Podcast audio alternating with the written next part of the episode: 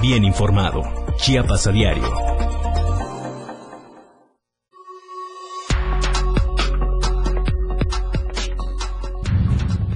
Feligreses de la diócesis de San Cristóbal de las Casas realizaron una peregrinación para conmemorar el décimo primer aniversario luctuoso del obispo emérito Tatix Samuel Ruiz. Periodistas de Chiapas se unieron a la convocatoria para sumar más voces a la protesta en el país para la exigencia de justicia por Lourdes Maldonado. Autoridades estatales y federales atestiguaron el acuerdo verbal mutuo de civilidad y respeto entre los excontendientes a la alcaldía de Ochuc. En México, denuncian al gobernador de Morelos, Cuauhtémoc Blanco, por enriquecimiento ilícito ante la Fiscalía General de la República.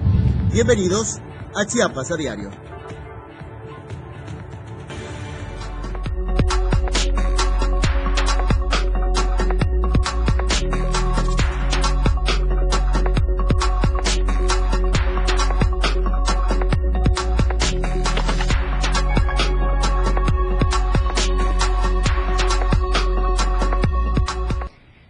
Tardes, estamos en Chiapas a diario. Gracias por acompañarnos una vez más este día miércoles, ya 26 de enero. Le recordamos que estamos totalmente en vivo transmitiendo desde la torre digital del diario de Chiapas sobre el libramiento sur poniente. Estamos también a través de la página oficial que es www.diariodechiapas.com diagonal radio para que nos vea y nos escuche a las 24 horas del día. Mi nombre es Tora García de Alba y como siempre es un gusto compartir este espacio con Eric Ordóñez. Muy buenas tardes, Eric. Hola, muy buenas tardes y muy buenas tardes a todas y todos ustedes que hoy nos sintonizan a través del 97.7, la radio del diario. Transmitimos en vivo completamente desde la torre digital del diario de Chiapas en Tuxtla Gutiérrez, la capital del estado. Desde aquí las noticias esta tarde. Se huele un poquito de esperanza en la gobernabilidad de nuestra entidad que representará paz, serenidad y posible libre tránsito para todas y todos. Se trata de ocho autoridades estatales y federales, encabezadas por la Secretaría General de Gobierno, atestiguaron el, cuerpo, el acuerdo verbal mutuo de civilidad y respeto entre quienes son excontendientes, fueron excontendientes a la alcaldía del municipio Yocchuk, Hugo Gómez Santís y Enríquez Gómez López. Hicieron para avanzar, dicen, la construcción de la paz de este municipio, este acuerdo mutuo. Luego de varias reuniones por separado, este martes 25 de enero se logró concretar el primer encuentro. Durante la reunión en Palacio de Gobierno, la titular de la Secretaría General, Victoria Cecilia Flores Pérez, exhortó a ambos líderes políticos a abonar a la paz del municipio, mostrando voluntad de diálogo para lograr acuerdos. Las dos partes reconocieron la necesidad de iniciar la ruta del diálogo para procurar la paz. Se comprometieron a respetar el fallo que emitirá el Tribunal Electoral del Estado de Chiapas. El recurso de impugnación que presentaron reiteraron el compromiso de dialogar con sus simpatizantes para evitar acciones que afecten a terceras personas y confrontaciones entre ellos.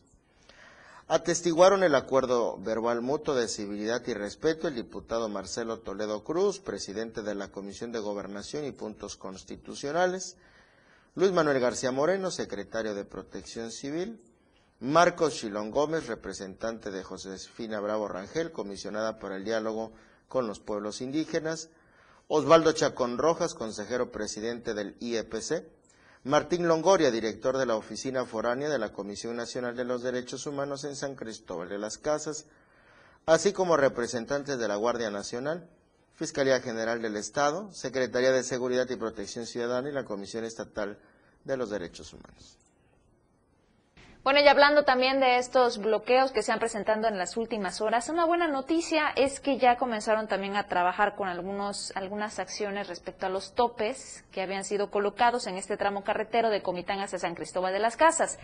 22 topes que se encuentran sobre esta carretera, le repito, de Comitán hacia San Cristóbal de las Casas, estos 22 topes serían retirados de esta vía y en su lugar van a ser sustituidos por vibradores y también por señalización. Oiga, por otra parte, y hablando de bloqueos, hay uno que se registra en el tramo Cocingo-Temó, un bloqueo pues hasta el momento indefinido, al parecer por inconformes. Para ponernos en contexto un poquito sobre lo que ha mantenido privado privado de libre tránsito, de las situaciones más recientes, el pasado 11 de enero, fue problemas con un predio invadido y el desalojo de este mismo, la mañana de lunes, de aquel lunes se había instalado un bloqueo a la altura del municipio de Ocosingo. El 7 de enero se vivió una situación similar, eran habitantes de Corazón de María del municipio de Ocosingo que habían instalado un bloqueo ante la falta de atención de las autoridades.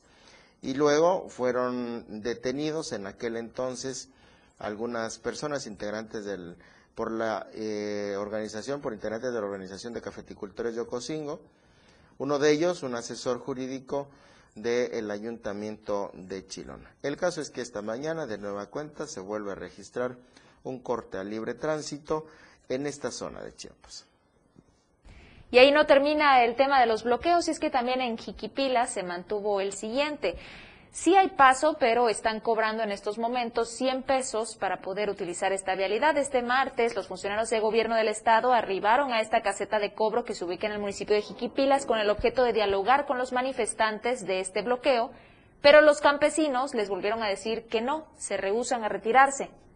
Acompañaron al delegado de gobierno de la sección 2, Vallesoque, Andrés Pérez Martínez, Héctor Andrés Gila Juria, director de Asuntos Agrarios, y Alberto Cruz Martínez, visitador de los derechos humanos, así como corporaciones policíacas, para tratar de dialogar con los ejidatarios. El delegado les llevó un segundo exhorto para invitarlos a dejar el bloqueo y retirarse del lugar. Pero los afectados le volvieron a decir que con ellos no tenían nada que hablar, que querían que llegara una persona que les dijera cuándo les van a pagar sus tierras, porque eso es lo único que buscan, pero de los dos funcionarios estatales nombrados, nadie pudo contestar las interrogantes de los manifestantes y no tuvieron más que retirarse del lugar. Cabe mencionar que después de que los funcionarios se fueron de la caseta, los campesinos decidieron abrir la vía, pero cobraban a cada auto que pasara 100 pesos. Y así es como se ha mantenido. Aparte, pagarían los 105 pesos de peaje. Es importante dejar en claro que esta manifestación ha sido de forma muy pacífica, no han agredido a nadie y dicen que no van a retirarse hasta que logren su objetivo. Piden el apoyo del gobierno del Estado o a quien le competa que de una vez les paguen sus tierras que por más de una década están siendo ocupadas por la carretera de paga Coita-Arriaga y dejaron en claro que hasta que reciban el efectivo van a dejar de manifestarse. Oye, en ese caso mínimo que les den chance unos días en la caseta, que la controlen ellos, porque es justa su demanda son terrenos que les debieron haber pagado, mire desde cuándo, y usted creerá que eh, la concesionaria de esta autopista no saca lana suficiente o quien sea el responsable, porque incluso hay un fallo a favor de ellos, un, fallo a favor de, de estos inconformes en los que les exige el pago y no ha procedido, nada más se tiran la bolita. Y bueno, resultado de los bloqueos carreteros en Chiapas está afectando seriamente las agencias de viajes y la industria turística. Reiteradamente se lo hemos dicho en este espacio, con un estimado de al menos dos millones de pesos al día en pérdidas económicas, comentó Simondi Esparza Flores, coordinador de la Mesa de Seguridad Turística del sector empresarial. Se refirió a la retención de visitantes, secuestro de vehículos y extorsiones como el día a día en diferentes carreteras de Chiapas, no solo Ochuc y la zona de Ocosingo. Incluso ya la población migrante toma las vías de comunicación para exigir el cumplimiento de sus demandas, así lo dio a conocer el empresario. O sea, cualquiera pues puede tomar las vías aquí en Chiapas. Un problema social dice que genera en los turistas nacionales y extranjeros una pésima percepción, una negativa percepción sobre la seguridad que prevalece en Chiapas al grado de cancelar vuelos y reservaciones. En su opinión, no debe de utilizarse la fuerza pública para resolver las problemáticas, pero sí debe aplicarse la ley en contra de los líderes de estos grupos sociales que están incurriendo en delitos que deben de ser castigados sin distinción alguna. Señaló que en enero, enero es un mes bajo en cuanto a ventas, situación que se agudiza por la rápida transmisión de la variante de COVID-19 Omicron, y la difusión de noticias en redes sociales y medios de comunicación que colocan a la entidad como un foco rojo para los turistas. Los reembolsos por las pérdidas de vuelos, la transportación, alimentación y hospedaje de los visitantes obliga a los prestadores de servicios turísticos a realizar gastos extraordinarios que hacen casi imposible mantener a flota las empresas. Esto lo lamenta Sismondi Esparza, quien pidió la intervención inmediata del gobierno del estado para que la próxima Semana Santa puedan recuperar su economía. Por el contrario, también se están realizando algunos trabajos en favor de estas vías de comunicación. En este caso es el tramo carretero de la Angostura hacia San Francisco Pujiltic. Durante la inauguración de esta segunda etapa de los trabajos de modernización de este tramo, el gobernador Rutilio Escandón Cadenas destacó que esta obra, en la que se invierten más de mil millones de pesos en beneficio de casi 70 mil personas, va a permitir un mayor desarrollo de la actividad productiva y contribuirá a una conectividad más fluida entre las comunidades de la región de los Llanos y con los demás municipios del Estado.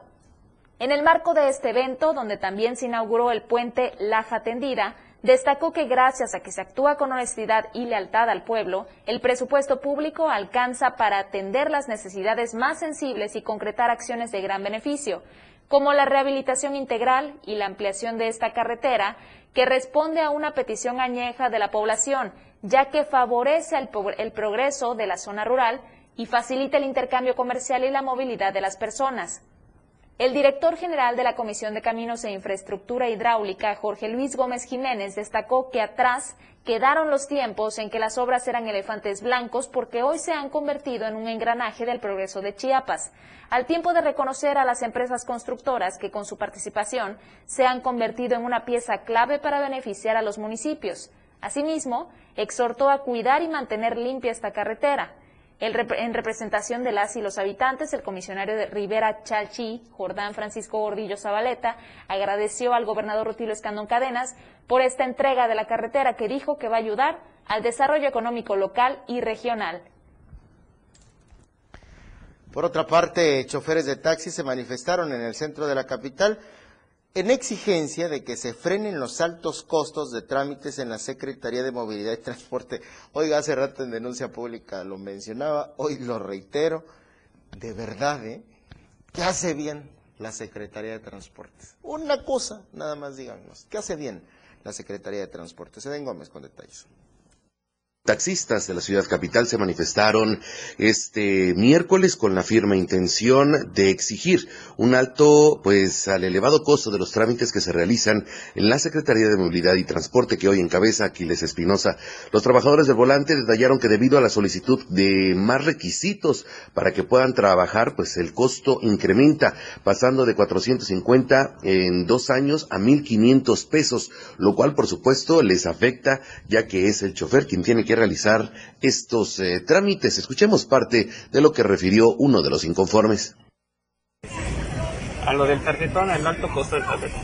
Es el tarjetón chino. Secretaría de Transporte. ¿La carga de eh, El nombre del secretario es Mil disculpas, no me lo sé. Yo soy un acompañante más de esta manifestación. Me uní a los compañeros en contra de este alto costo. Antes, anteriormente, ¿cuál era? De 200 a 250 pesos. ¿Hace, ¿Hace qué tiempo? Hace un año. Hace un año.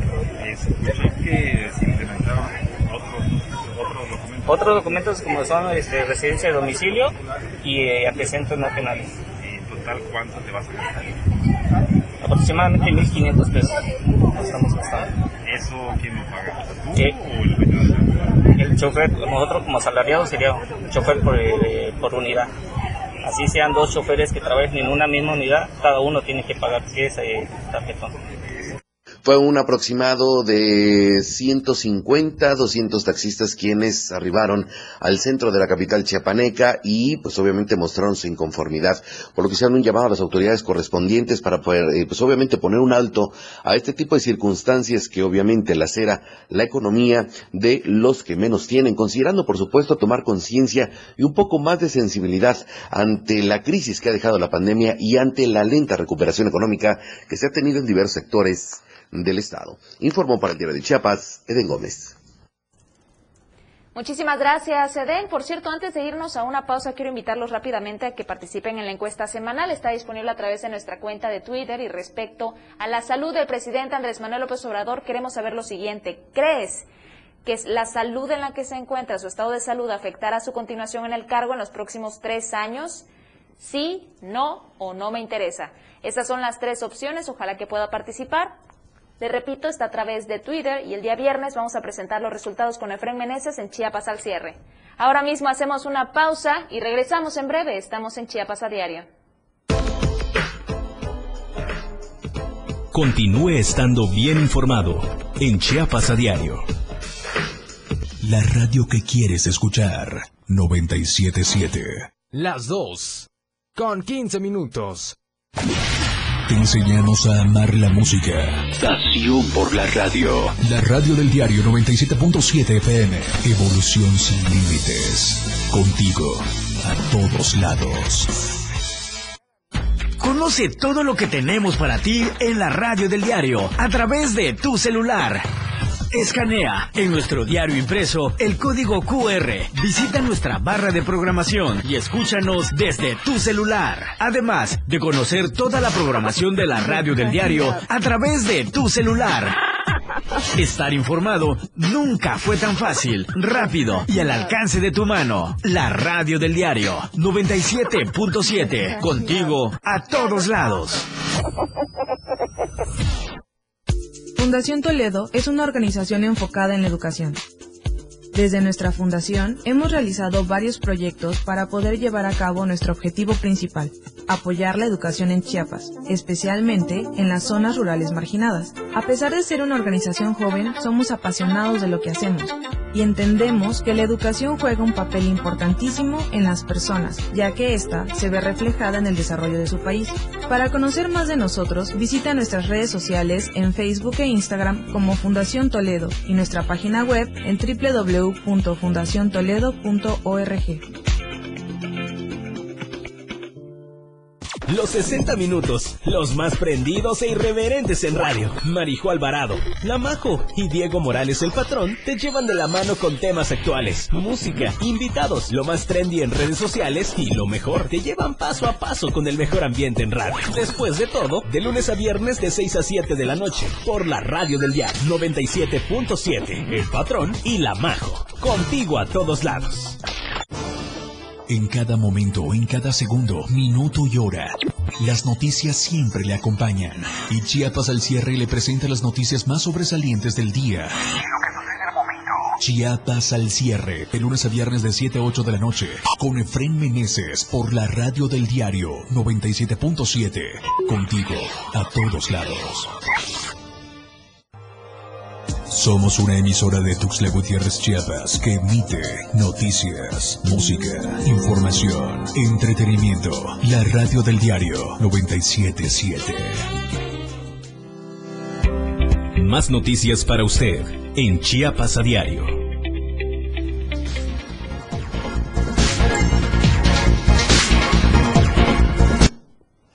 Qué bueno que continúa con nosotros en esta emisión de Chiapas a diario. Son las 2 de la tarde con 18 minutos. Sintoniza el 97.7, la radio del diario, y continuamos con la información. En San Cristóbal de las Casas continúa la molestia. La denuncia constante contra eh, la administración municipal, esto ante la falta de agua. Fernando Hernández, el representante de la Coordinadora de Colonias del Sur, señaló que es necesario que las instancias federales, como la Comisión Nacional del Agua, intervengan, intervengan en la regularización de las extracciones que se hacen en la ciudad a través de pozos profundos, lo cual termina afectando también a los humedales. En entrevista dijo que tienen unos 100 lugares donde han perforado varios metros para extraer agua, lo cual ocurre en la zona norte y en específico en la zona sur, en las áreas salsipuedes, como les denominan, lo cual se encuentra fuera de la ley y aseguró el presidente municipal, Mariano Díaz Ochoa, es parte de esas acciones privatizadoras del agua. Fernando Hernández dijo que cuentan con información de que hay más de 100 particulares que hacen pozos profundos sin tener los permisos de Conagua. Zapam cree, dice, que con medidores va a solucionar el problema del agua, pero el problema es más crítico y complejo. Algunos fraccionamientos están haciendo sus pozos profundos fuera de la ley. Con agua debe hacer una forma eh, reguladora de extracción, aseguran los denunciantes. ahora hasta el municipio de Tonalá, donde lo que están solicitando es la destitución del supervisor de la zona escolar 14014 en Tonalá. Y esto por hostigamiento laboral, derivado de los malos tratos, descuentos injustificados, represalias, críticas destructivas al trabajo de los directores, piden ahora la destitución del supervisor de esta zona escolar perteneciente a la jefatura 08 con cabecera en Tonalá. Este mediodía los catedráticos se desplazaron desde el municipio de Pijijiapan a Tonalá con la finalidad de manifestarse en la jefatura de sector para hacer entrega de documentos de pruebas del hostigamiento laboral referente a la violación de los derechos humanos. Los maestros de la zona escolar 14 de este sistema estatal se dirigen a la maestra Rosaide Domínguez Ochoa, secretaria de Educación en Chiapas, a María de Lourdes Alfaro Gordillo, directora de Educación Básica, y María del Carmen Orantes Penagos, jefa del Departamento de Educación Primaria, y se les hizo de su conocimiento esta denuncia el día 11 de enero de 2022 donde exponen sus quejas y demandas. Ellos dicen que tienen conocimiento de que las autoridades educativas les quieren dar un carpetazo a esta denuncia y proteger a este profesor que se, llama Agustín Ramírez Suriano y es una persona que lo que quiere es violentar sus derechos laborales, es lo que ellos señalan. Dice que, dicen que están siendo dañados por el supervisor, quien al tener conocimiento de la entrega de estos documentos está amedrentando, está maltratando a los maestros, hostigándolos y acosándolos a todos aquellos que firmaron el documento. Reprueban sus acciones, señalan que los amenaza con llamarlos a altas horas de la noche, ha visitado también las escuelas amenazando a los catedráticos con una serie de amenazas y represalias, por esto piden que sea removido de su cargo de la supervisión de la zona 014 con la firme intención de que las autoridades educativas y gubernamentales tomen cartas en el asunto. Y bueno, por otra parte, derechohabientes de la clínica Dr. Roberto Nettel Flores en Tapachula, perteneciente al Instituto de Seguridad y Servicios Sociales de Trabajadores del Estado, denunciaron que personal médico y administrativo los mantiene bajo el sol y en condiciones inhumanas. A la espera de atención para enfermos de COVID-19, esto a pesar de que se trata de personas que presentan sintomatología respiratoria relacionada con el virus. Expusieron que desde temprana hora tienen que hacer filas y largas esperas para poder ser canalizados en la unidad eh, que opera en esta clínica. Estefania Rodas, una de las inconformes, denunció que tienen que esperar por más de dos horas para ser atendidos, pero en ese tiempo el enfermo se debilita más y causa, aseguran, mayor afectación a la salud. Aunado a esto, en el área donde están las personas enfermas, hacen filas, trabajadores realizan la construcción y innovación de un edificio, lo que genera que material y polvo caiga sobre los pacientes que por sí, que de por sí ya presentan complicaciones en el sistema respiratorio. Otros familiares y derechohabientes señalaron que el actual director, Moisés Valencia Moreno, actúa, dicen, con prepotencia, solo para beneficiar a sus eh, cercanos y familiares con el servicio de esa clínica, le repito, en Tapachula pidieron a los mandos superiores del ISTE volver a ver el trabajo que realiza este funcionario ahí en Tapachula, ya que aseguraron las problemáticas se han agudizado en el hospital a pesar de los esfuerzos centrales por sacar adelante esta sede en la frontera sur. Vamos a hablar acerca de estos temas justamente hablando de salud y de cómo cada uno de nosotros debe de esforzarse para limitar nuestra movilidad. En este caso, debido a la variante Omicron que está circulando en nuestro estado, se canceló la fiesta patronal de Coapilla. El ayuntamiento decidió cancelar la fiesta de la Virgen de la Candelaria por la presencia de la nueva variante Omicron. Sin embargo, las actividades religiosas sí se llevarán a cabo con las medidas sanitarias y anunciaron que van a efectuar el concurso del título de la Reina de la Candelaria el próximo 31 de enero. El alcalde de este municipio, Lenin Pérez Morales, en días pasados había expresado de esta posibilidad de efectuar la fiesta patronal más esperada por los habitantes de Coapilla. Dadas las condiciones, dijo que a través de una reunión de cabildo determinaron la suspensión de todas las actividades para evitar la propagación de esta nueva cepa. La presidenta del Comité de Raíces de mi Tierra e integrante del equipo de trabajo del alcalde de Coapilla, Nardi Dayanara Malpica, manifestó que las actividades religiosas ya empezaron con el novenario que culminará el próximo primero de febrero. Tomaron este acuerdo de que no se va a realizar la feria de lo que corresponde al ayuntamiento, es decir, el baile, deporte, eventos culturales. Lo que sí van a ver son los pequeños comercios de los dulces de Coleto en la cuestión religiosa también señalan por parte de la parroquia, ahí sí habrán actividades y en todo el novenario habrá pequeños eventos culturales con las medidas sanitarias correspondientes. Comentó también que todas las personas deberán contribuir para cumplir con estas medidas sanitarias con el fin de disfrutar las actividades de la parroquia que realizará la quema de toritos y de castillo. Y por otra parte, el ayuntamiento va a proporcionar cubrebocas, gel antibacterial y va a establecer filtros sanitarios en las entradas de Coapilla. Bueno, y a propósito de esto, creo que sería pertinente que los otros ayuntamientos comiencen a tomar cartas en el asunto. En el caso muy particular del festejo de la Candelaria, otro, donde otro ayuntamiento, otro municipio, donde también se celebra en grande, es en Cintalapa. Aparte de Cintalapa tenemos a Cala. Entonces, eh, a raíz del comunicado un poco tardío que envió la Secretaría de Protección Civil, porque la envía justo cuando está terminando la fiesta grande de enero en Chiapa de Corzo sobre la prohibición de eventos masivos, que son considerados los eventos que agrupan a más de mil personas. Bueno, a partir de esto y tomando en cuenta el sinfín de eventualidades religiosas que se acercan, creo que ya sería muy prudente que los otros municipios, le digo, como el caso de Cintarapa en la celebración de la de Candelaria, Villa de Acala, eh, también Candelaria, Cohuiná, aquí en Ocosocuautla y demás tradiciones comiencen a fijar sus posturas al respecto de esto. Ya hay muy buen ejemplo con lo sucedido en la fiesta grande de enero, el número de contagios. No nos crea a nosotros los presentadores de noticias, no le, no le crea a usted al periodismo, créale a los datos que la misma Secretaría de Salud dio a conocer y ahí están reflejados los incrementos y pustes a hacer su análisis sobre los días en que estos se vieron incrementados. Bueno, ya que estamos hablando sobre esto, el gobernador, el gobernador del estado, Rutilio Escandón Cadenas, hizo un llamado a todas, a todos, para que de acuerdo con las evidencias médicas sigamos el proceso de vacunación y evitemos la enfermedad, que la enfermedad por COVID-19, por el coronavirus, se agrave y así podamos salvar vidas.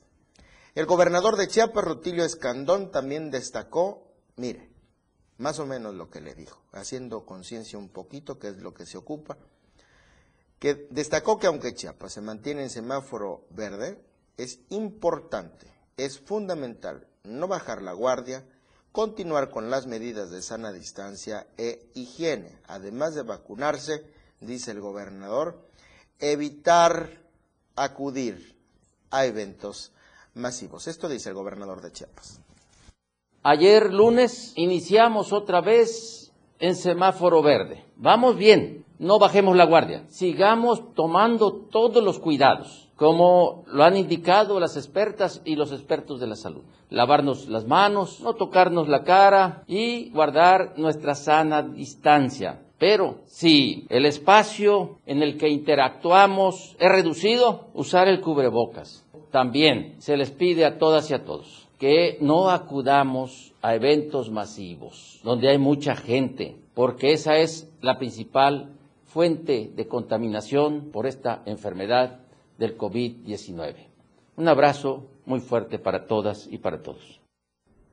Este es el mensaje del gobernador. Lo ha dicho constantemente. Ahora solo nos falta hacer caso y escucharlo. Bueno, vamos a continuar con otra información. Vamos al municipio de San Cristóbal de las Casas, donde se llevó el decimoprimer aniversario luctuoso de Ectatic Samul Ruiz y alrededor de 4.000 feligreses de la diócesis de San Cristóbal realizaron una peregrinación para conmemorar este aniversario del obispo emérito Samuel Ruiz García. Desde las 8 de la mañana los indígenas celtales, otziles y choles se concentraron a la altura de Soriana, otros por el crucero San Pablo, para unirse en una sola caminata hacia el centro histórico de esta ciudad.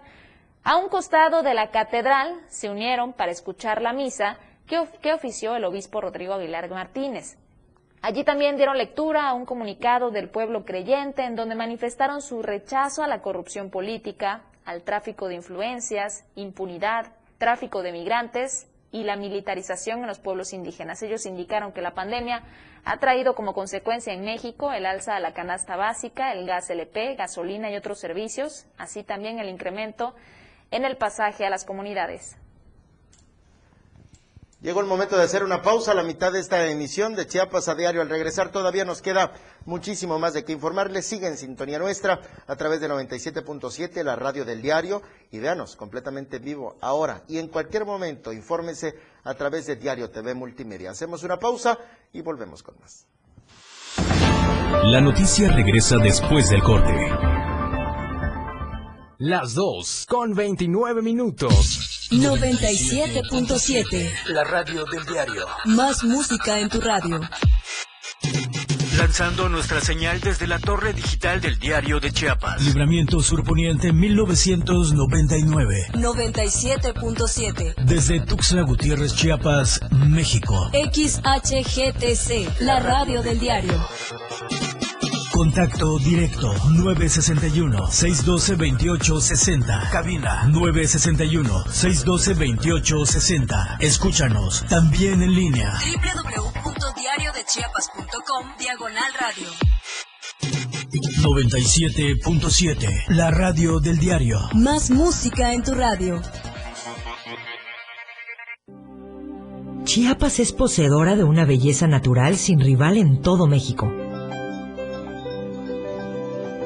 Una gran selva, un impresionante cañón, manglares y playas únicas, además de paradisiacas caídas de agua, visten a nuestro estado con el encanto único de la naturaleza. Chiapas es el estado más al sur de México, la última frontera de nuestro país. Aquí, en este rincón, que también fue el último territorio en añadirse a la República, se encuentra un paraíso de bellezas naturales listo para ser explorado. Ven y disfruta lo que Chiapas tiene para ti. 97.7, la radio del diario. Contigo a todos lados.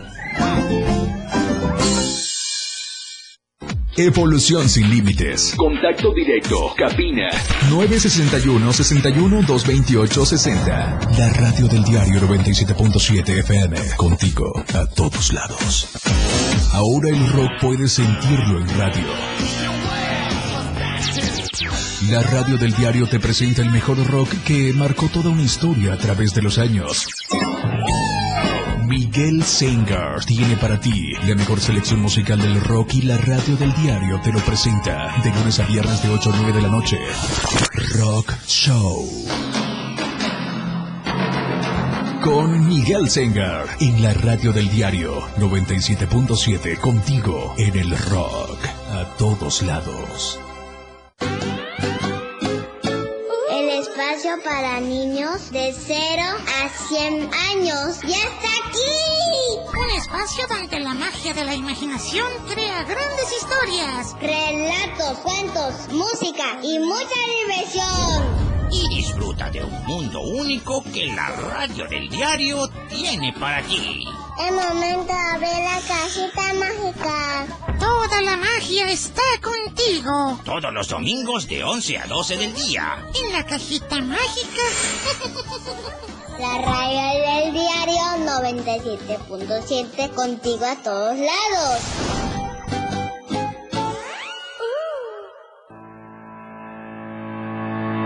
Todas las noticias por la radio del diario. Vivales y dejaron y quedaron abandonados estos 84 migrantes en la zona alta de Tapachula. Según el Instituto Nacional de Migración, aseguró que en las últimas horas estos centroamericanos fueron llevados al norte de Tapachula. Según el reporte del instituto, los extranjeros viajaban a bordo de tres vehículos particulares y tres combres sobre el tramo carretero Ejido El Edén Tapachula, a la altura del entronque del Ejido 20 de noviembre. Los conductores de los vehículos en que eran transportados los migrantes se percataron de un operativo implementado por agentes migratorios y la Guardia Nacional, por lo que de inmediato se dieron a la fuga y dejaron abandonados a los migrantes. Los vehículos se aseguraron son una camioneta Chevrolet tipo Suburban en la que viajaban 15 personas, un vehículo Nissan Versa donde viajaban 8, un vehículo, vehículo Volkswagen con cuatro personas a bordo, todos con placas del servicio particular del estado de Chiapas. Los internacionales fueron trasladados a la Subdelegación de Procedimientos Penales de la Fiscalía General de la República, donde rendirían su declaración. Los 84 migrantes serían enviados a la Estación Migratoria Siglo XXI, donde comenzaría el procedimiento para repatriarlos a su lugar de origen. Entre los extranjeros viajaban hondureños en su mayoría, así como guatemaltecos y salvadoreños. En las últimas 72 horas, dos grupos de migrantes han sido rescatados por las autoridades migratorias en operativos de seguridad implementados con la finalidad de dar con redes de traficantes humanos que están operando desde Centroamérica hacia el centro del país. todavía en estos, en estos temas y imagínese que encuentra en un bote de basura documentos, documentos al parecer apócrifos de migrantes. Un pepenador se encontró con todos estos documentos, la producción de esta documentación falsificada, presuntamente desde una imprenta o bien desde el Instituto Nacional de Migración, fue localizada por uno de los tantos pepenadores que se dedican a recolectar PET, cartón y otros productos que venden para su sustento familiar. En las redes sociales se difundió esta noticia, donde una persona dedicada al aprovechamiento de estos productos para reciclarlos, de quien se omite su nombre, encontró y entregó a las autoridades del mismo Instituto Nacional de Migración este paquete de credenciales TBR, documentos QR y una lista de personas extranjeras que solicitan la QR, la cual está firmada por Luis Rey García Villagrán. Señalan que son varias personas que se dedican a buscar papel, botellas, aluminio y otros productos y entre la basura que dejan en las esquinas ahí en el centro ellos encontraron esta bolsa que tenía varias credenciales de color verde que decía Instituto Nacional de Migración, además de varios papeles que no saben si los tiraron a propósito o por equivocación. Pero lo que hizo esta persona fue entregarlas directamente al instituto porque no sabía qué hacer con ellos, es lo que relató este joven.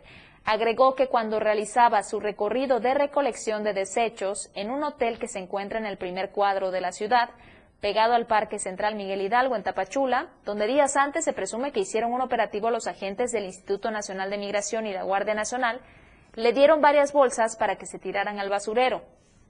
Él estaba acomodando estas bolsas en su triciclo, una de las bolsas se rompió y se cayeron todas estas credenciales. También habían papeles, habían oficios, había una lista de nombres y por eso mejor las entregó a las autoridades. Se presume que al momento del operativo de migración y la Guardia Nacional Escondieron en el hotel esos papeles en el bote de basura para que no fueran descubiertos, por lo que ya se realizan las investigaciones para determinar el origen de las mismas, ya que podría tratarse de credenciales apócrifas. Vea lo siguiente y usted mismo, usted misma haga su análisis. La disminución de asaltos en las tiendas de conveniencia es un tema de colaboración que, en el caso de Tuxtla Gutiérrez, ha permitido reducir los casos hasta en un 50% en los últimos tres años. Le repito, que la disminución de asaltos en las tiendas de conveniencia es un tema de colaboración que en el caso de Tuxtla Gutiérrez ha permitido reducir los casos hasta en un 50% en los últimos tres años. Esto lo informa el gerente de plaza de la cadena comercial Tiendas OXO en Chiapas, Marat Salazar González. Yo creo que los compañeros de La Roja tienen otros datos. Ni la autoridad ni la cadena podrán resolver, dice esto solos, es un tema de colaboración que les ha permitido reducir la siniestralidad hasta en un 50% del año 2019. Así lo aseguró en una entrevista. Sin embargo, pese a una tendencia menor, los casos no dejan de ocurrir y por eso destacó que para ayudar a desintegrar las bandas que se dedican a estos robos, es importante darle continuidad a las denuncias que se presentan. Los robos que ocurren en las tiendas OXXO por lo general tienen como objetivo el dinero de caja, aunque también muchos son los casos en que se llevan la mercadería que pueden vender pronto, lo que muchas veces delata a los delincuentes. Salazar González aclaró que no existe una zona de la ciudad donde el riesgo de asalto sea mayor. Prácticamente dicen cualquier parte de la ciudad puede ocurrir que asalten una tienda. En Chiapas, la cadena comercial de tiendas OXO tiene 320 sucursales, actualmente empleando más de 2.500 personas. Damos trabajo, dicen, a jóvenes a partir de los 18 años y a los adultos mayores porque son una empresa formal con prestaciones de ley que ofrece una posibilidad de empleo que a la gente le interesa. Y aunque por el contexto de la pandemia hubo un frenón económico, comentó que la cadena tiene buenas perspectivas de crecimiento en Chiapas. Y ya que estamos en este mismo tema, hay que señalar que también, y usted lo puede verificar en las publicaciones de las últimas horas que se hicieron a través de las redes sociales del Diario de Chiapas, que se compartieron curiosamente dos asaltos a Oxo esta noche del martes. Se llevaron dinero en efectivo los sujetos y en una hora fueron asaltadas estas dos sucursales. Son tiendas de conveniencia en la capital chiapaneca Esto ocurrió por la noche. El primer atraco se registró a eso de las 20 horas. El Oxxo, que está ubicado en el libramiento norte-oriente a la altura de la colonia Los Manguitos. Y según los afectados, un sujeto iba a bordo de una motocicleta, ingresó a este comercio y amagó a los empleados. Portaba, por supuesto, un arma de fuego, los despojó del dinero en efectivo y huyó. El segundo asalto se dio una hora después en el barrio de Las Canoitas, sobre la novena sur, entre octava y novena poniente, acá en Tuxtla Gutiérrez. Ahí también los dos sujetos, con arma de fuego, ingresaron, amenazaron a las cajeras, las obligaron a entregar el dinero en efectivo. Y estos dos hechos, en estos dos hechos arribaron los elementos policíacos, iniciaron con los recorridos usuales por las zonas para tratar de localizar a los delincuentes sin lograr ninguna detención y en ambos robos se desconoce el monto de lo que se llevaron estos presuntos delincuentes, lo que nos hace preguntarnos justamente esto, ya que mencionó a mi, mi, compañero Erika acerca de la disminución de robos, cuáles serán sus estándares para que estos dos robos que se dieron en menos de una hora se hayan llevado a cabo el día de ayer en la capital chiapaneca y aún así hay una disminución de robos, es lo que ha reportado la cadena.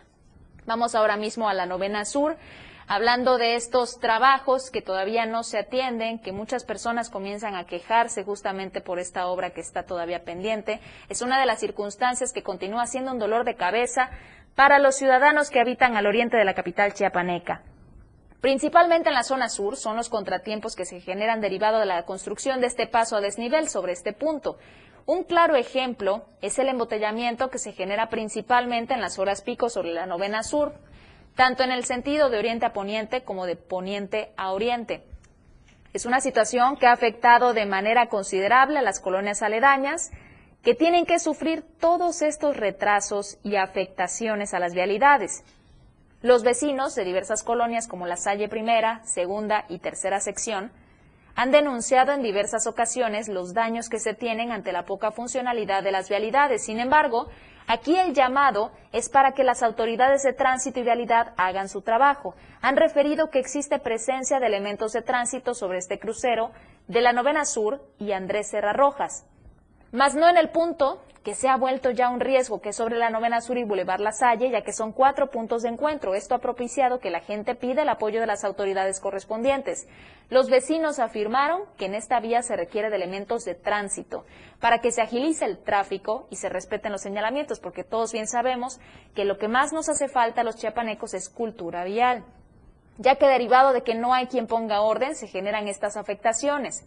Reconocieron también que la obra que se realiza sobre el libramiento sur es más que necesaria y positiva, sin embargo, las afectaciones en las vías alternas son importantes, ya que sobre la novena sur pasan los camiones de alto tonelaje y transporte público, así como privado. Ya que estamos en temas de vialidad, vamos a observar la ciudad esta tarde, justo cuando son las 2.42 y lo haremos a través de los ojos del diario de Chiapas. Luce en este momento la Quinta Norte en el carril que conduce de oriente a poniente con una carga vehicular considerable pero fluida. El carril en sentido contrario de poniente a oriente con mucha más serenidad a diferencia del anterior que le compartía. Ya que estamos en esta zona de la Quinta Norte y su incorporación con el libramiento norte-poniente, las cosas por allí lucen serenas, tranquilas con tránsito fluido. Si usted está en estos momentos transitando por esta vialidad, tómeselo con calma, seguro llega pronto a su destino. Se mantienen estas vialidades serenas, tranquilas. Aún, aún no se notan eh, los congestionamientos propios, y se lo digo no para asustarlo, sino para que lo vaya tomando en cuenta, que seguramente habrán de eh, generarse cuando se maximicen los trabajos de construcción del de el doble paso a desnivel de la capital chiapaneca en la salida poniente, allá por la Pochota, el crucero de la refresquera y el que va hacia San Fernando. Son dos, dos pasos a desnivel en línea para poder agilizar el tránsito, asegura el secretario de Obra Pública, de oriente a poniente y viceversa, para conectar con mayor prontitud a Tuxtla con sus municipios aledaños. Vemos otros puntos de la ciudad, el carril que conduce de oriente a poniente en el Boulevard Laguitos, con carga vehicular considerable, pero tránsito fluido. El carril en sentido contrario, sereno, en paz, tranquilo. Y evidenciados por el ente del diario de Chiapas, nuestros amigos automovilistas que no conducen con buena educación vial. Colectiveros entre ellos, vemos a un vehículo del servicio particular y dos del transporte público, uno en su modalidad de taxi y uno de colectivo, muy adelantaditos, asomando las narices para querer pasar corriendo. Maneje con precaución y sea buen conductor, buen motociclista, buen ciclista, porque ahí están los ojos del diario, del diario de Chiapas. Hacemos una pausa, son las 2.45, volvemos con más.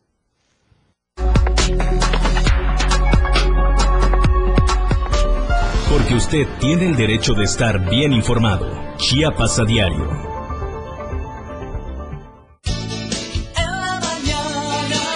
La radio del diario. Las dos. Con 45 minutos.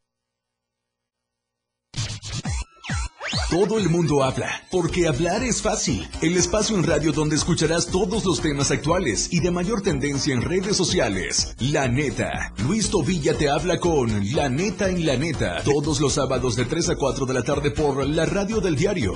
97.7. Contigo a todos lados. La neta. Viajar a través de la radio nunca fue tan divertido. Señores pasajeros, favor de abordar la unidad 977 que está próxima a su salida. Turisteando diario. La mejor manera de viajar ahora está en tu radio. Betty Pemo y el Turi. Todos los sábados y domingos de 9 a 11 de la mañana. Turisteando diario.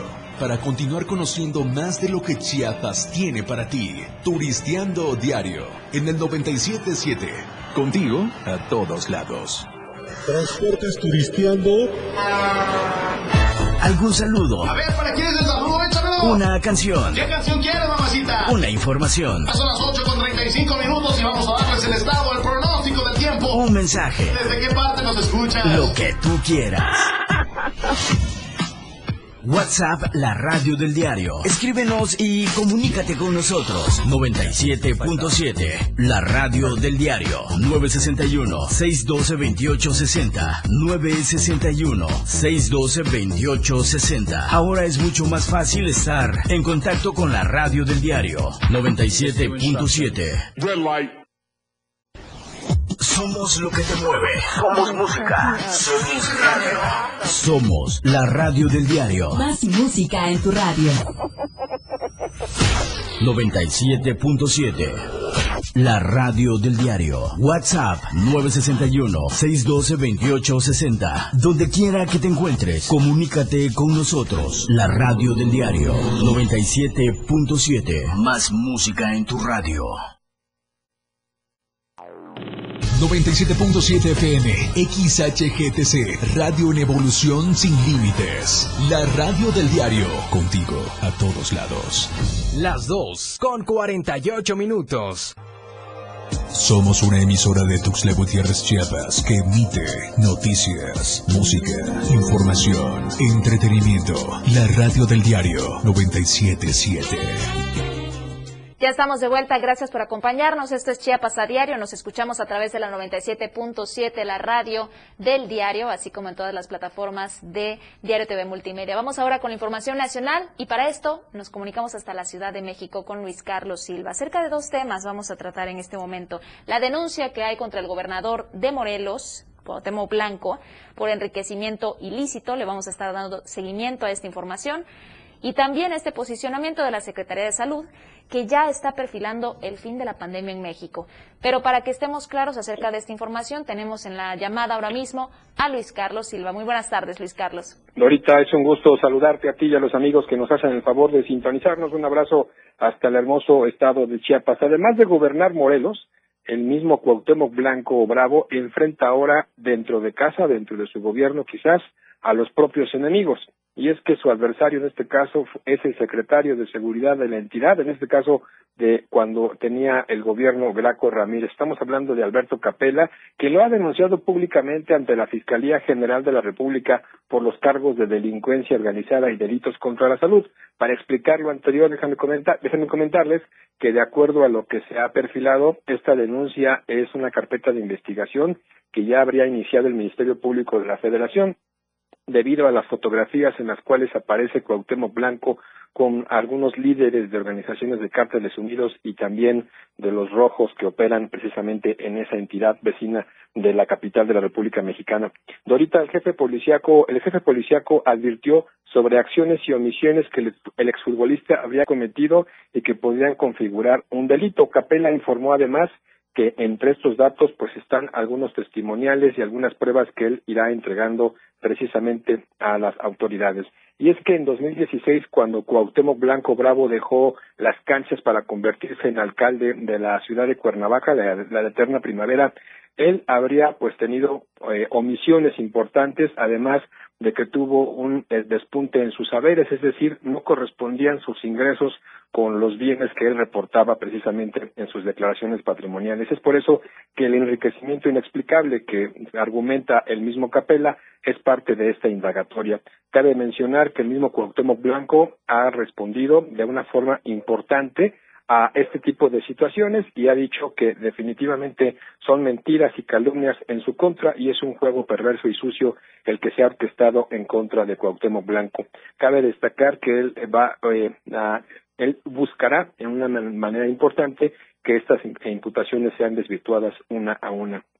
Y tú atinadamente lo comentas, en el tema de la pandemia, pues la Secretaría de Salud, cambiando rápidamente de, aspecto y de tema, asegura que la variante Omicron sigue siendo importante, pero que esta sería el fin de la pandemia. Sin embargo, algunos expertos epidemiólogos que hemos consultado esta tarde advierten que esto está muy lejos de ser una realidad, tomando en cuenta el nivel de acciones que se han emprendido y el nivel de contagios que aún existen en la imaginaria de más de 303 mil fallecimientos que hasta el momento tenemos en México desde que detonó del COVID-19, la Secretaría de Salud reconoce la importancia de que las personas se sigan cuidando y acudan a su vacuna, a su tercer refuerzo y a completar su esquema de vacunación. Sin embargo, el Instituto Mexicano del Seguro Social ha autorizado hasta el momento de ahorita auditorio 171 mil solicitudes para ausentarse del trabajo y sobre todo a través de sus páginas web en lo que conocen como permiso COVID IMSS Digital.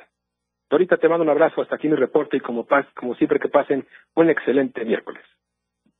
Gracias Luis Carlos, igual te deseamos que pases una excelente tarde. Nos vemos el día de mañana con más información que por cierto quiero aclarar acerca de este tema de la variante Omicron y por qué se señala que podría perfilarse como el fin de la pandemia. Es por una declaración también de la Organización Mundial de la Salud, pero hablaremos de esto más a detalle en otra oportunidad. Vamos a continuar con otros temas. Bien, adentrados aún en los temas nacionales ante los procesos judiciales para impedir la venta de Banamex, el mandatario dijo que el gobierno facilitará los trámites para que la operación se lleve a cabo. Incluso si es necesario, pedirá intervención del Poder Judicial para resolverlo. Explicó que su administración está interesada en que se lleve a cabo la transacción y el banco se quede en el país. Esto dijo el gobernador. Sí, nosotros vamos a facilitar eh, trámites para que se lleve a cabo la operación de Banamex. Nos importa, nos interesa. Eh, por eso, en lo que podamos ayudar, con el propósito de que no se bloquee, que no se eh, demore que no haya tácticas dilatorias, este, vamos a estar pendientes y si es necesario, pues vamos a solicitar la intervención del Poder Judicial con el propósito de que se resuelvan asuntos legales. Seguiremos con otros temas hablando acerca estas movilizaciones que se realizaron en las últimas horas, los periodistas ahora lo que más piden, lo que pedimos todos en general, es justicia, justicia y seguridad. De casi toda la República, incluido el estado de Chiapas, algunos municipios también se unieron a estas voces de atención a la actividad que realizan los profesionales de la comunicación. Y durante enero señalan que van tres comunicadores asesinados. En total, son 148 ejecutados, de ellos 136 hombres y 12 mujeres. El gremio periodístico de Chiapas se unió a la movilización nacional Periodismo en Riesgo, para exigir justicia por los asesinatos de Lourdes Maldonado, Margarito Martínez y José Luis Gamboa, que ocurrieron en las primeras semanas de este 2022. A las protestas presenciales y virtuales en más de 40 ciudades de México se sumaron Comitán, San Cristóbal de las Casas, Tapachula y Tuxtla Gutiérrez. En la entrada de Palacio de Gobierno de la capital de Chiapas se dieron cita a los periodistas, comunicadores, organizaciones, y por supuesto familias de las víctimas de violencia para exigir justicia al gobierno de Andrés Manuel López Obrador. A propósito de este hecho que nos convoca a todas y a todos comunicadores y periodistas, porque nuestra vida, al igual que la de Lourdes, está en riesgo por consignar los hechos, por revelar la verdad, quiero comentarles que hace unos meses en esta casa editorial se realizó la entrega número 29 del reconocimiento por trayectoria periodística del Club Primera Plana, club al que pertenecía nuestra compañera asesinada allá en Tijuana. Ella se enlazó para esta ceremonia que se realizó de manera virtual y que transmitió en el mes de septiembre el diario de Chiapas. En dos oportunidades, eh, tuve la posibilidad de convivir, al menos virtualmente, con nuestra compañera eh, que fue asesinada. Y bueno, de ella poder decirles que era una mujer de ímpetu, una mujer aguerrida, eh, Lourdes, Lourdes Maldonado, y desafortunadamente, pese a que solicitó la protección, el Estado mexicano le falló. Antes de que nos vayamos, hubieron movilizaciones por todo, por todo el estado, al igual que a lo largo de toda la República, pero antes de irnos y, no sin antes darles el panorama eh, COVID, porque ya tenemos la actualización de último momento de la Secretaría de Salud, se lo compartimos en pantalla para nuestros amigos que nos ven en Diario TV Multimedia, ya están los datos. Y para usted que nos escucha a través de la radio, les comparto brevemente. Hoy Hoy más casos. Entre ayer y hoy, 700 nuevos casos. Hoy, 348 nuevos casos positivos confirmados por COVID-19. 31% de los pacientes cursan con comorbilidades. Lo bueno, 88 días sin la confirmación de fallecimientos. Los nuevos casos, como siempre, la eterna disputa entre Tuxtla Gutiérrez y Tapachula por el mayor número de casos a diario. Tuxtla Gutiérrez hoy con 75, ayer fue Tapachula. Tapachula hoy sumó 58, Chiapa de Corzo 37, Palenque 26, Huixla 24, San Cristóbal 22, Villaflores 16, Comitán 13, Reforma 9, Mapastepec 6, Benemérito de las Américas, Mazatán, Ocosocuautla de Espinosa 5. El Bosque, Suchiate, Tonalá, Cacahuatán y Tonalá, perdón, sumaron 3. Cacahuatán 2, al igual que Escuintla, Ixtapangajoya, Las Margaritas, Ocosingo, Pichucalco 2 dos nuevos casos, cada uno de ellos, 164 hombres contagiados, 184 mujeres contagiadas. Hay un bebé y hasta personas de más de 65 años contagiados el día de hoy. Es el rango de edades. En este momento nos despedimos. Recuerde que lo dejamos con toda la información de Diario TV Multimedia. No se pierda la programación más adelante. Tenemos Conciencia Médica también a través de estas plataformas con Humberto Hernández y también con Jorge Cisneros, ambos médicos de profesión y que por cierto van a resolver todas sus dudas en esta misma programación de Conciencia Médica. Nos vemos el día de mañana. Que pase una excelente tarde.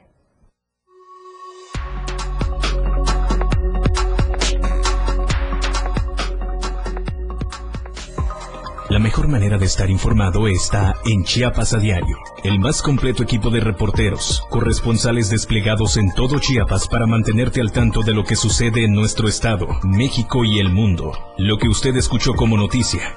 Mañana ya es historia. Chiapas a diario. Por la radio del diario 97.7. Contigo a todos lados.